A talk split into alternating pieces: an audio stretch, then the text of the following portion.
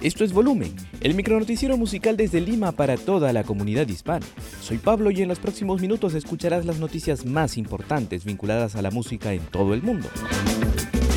Hoy es miércoles 20 de enero de 2021 y un día como hoy en 1855 nació el compositor francés Ernest Chausson, mientras que en 2014 murió el director de orquesta Claudio Abad.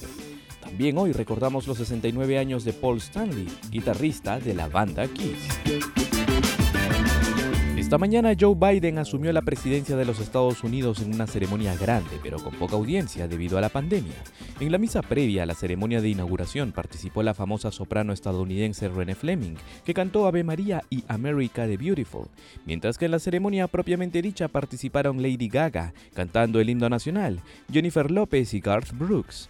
También participó en la ceremonia el trompetista peruano Elmer Churampi de la Orquesta Sinfónica de Dallas. A sus 24 años, Churampi es considerado como uno de los mejores trompetistas jóvenes residentes en los Estados Unidos. A propósito de esta toma de mando, el director musical de la Metropolitan Opera House de Nueva York y de la Orquesta de Filadelfia, Yannick Neset-Segan, publicó en sus redes sociales una carta abierta al presidente Biden y la vicepresidenta Kamala Harris, pidiendo acciones de parte de su gobierno para rescatar a las artes de los Estados Unidos de América. Neset Segan ha solicitado el nombramiento de un secretario para las artes en su gabinete porque aseguró el presidente Donald Trump dejó en completo abandono a la cultura en este país en los últimos cuatro años.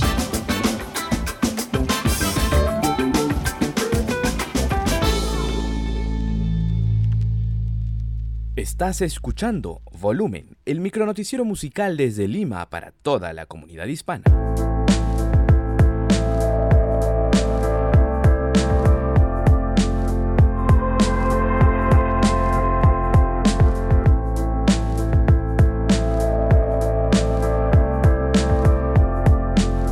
El coronavirus está obligando a los teatros españoles a cancelar y ajustar sus programaciones para las próximas semanas. En Barcelona, el Gran Teatro del Liceo ha tenido que cancelar Tannhäuser debido a la cantidad de miembros que requiere el coro y orquesta para su representación, mientras que ampliarán el foso de orquesta para garantizar la distancia mínima entre músicos y poder realizar la ópera Lessons in Love and Violence de George Benjamin. Por otro lado, el Palacio de las Artes Reina Sofía de Valencia ha suspendido la producción de Falstaff que se iba a estrenar este jueves debido a casos de coronavirus detectados en el equipo. A través de una nota de prensa señalaron que someterán a control a todo el personal vinculado a esta producción.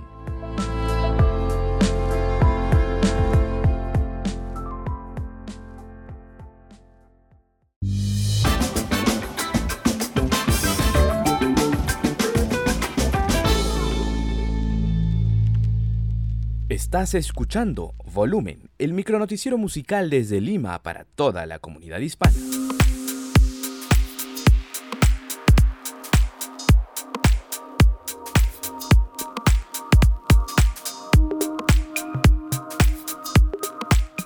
Este miércoles empezó el Festival Internacional de Música Portillo de Chile, dirigido por la violinista y directora de orquesta Alejandra Urrutia.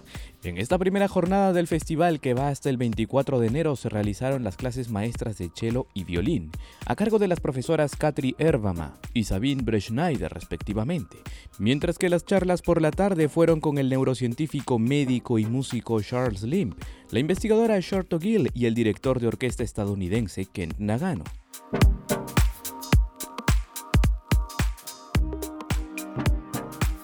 La de Nagano quizá fue una de las sesiones más esperadas de este día. El titular de la Ópera de Hamburgo conversó con Alejandro Rutia sobre la necesidad de crear desde la belleza de las artes y alejarse del status quo, de las fórmulas que solo impresionan pero que no aportan más a las audiencias. Nagano enfatizó en que la música es comunicación y como tal es importante no subestimar al público. Dijo que la vejez no corresponde necesariamente a la edad, sino a la actitud de no aceptar ideas nuevas y no tener la apertura mental para ser creativos.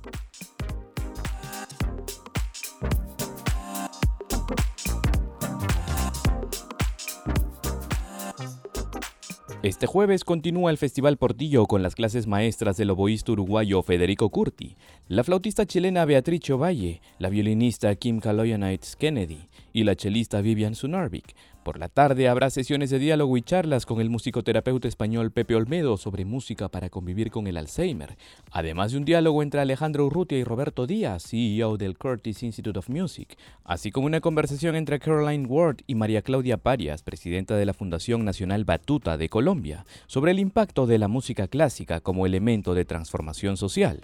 Las inscripciones siguen abiertas en portillofestival.com.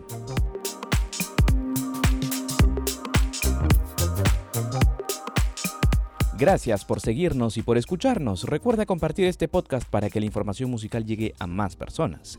Síguenos en nuestras redes sociales. Nos encuentras como Camello Parlante Arte y Cultura en Facebook o Camello Parlante. Recuerda escribirlo todo junto en Twitter, YouTube, Instagram, Spotify, SoundCloud y Apple Podcasts. Nos escuchamos en la próxima edición.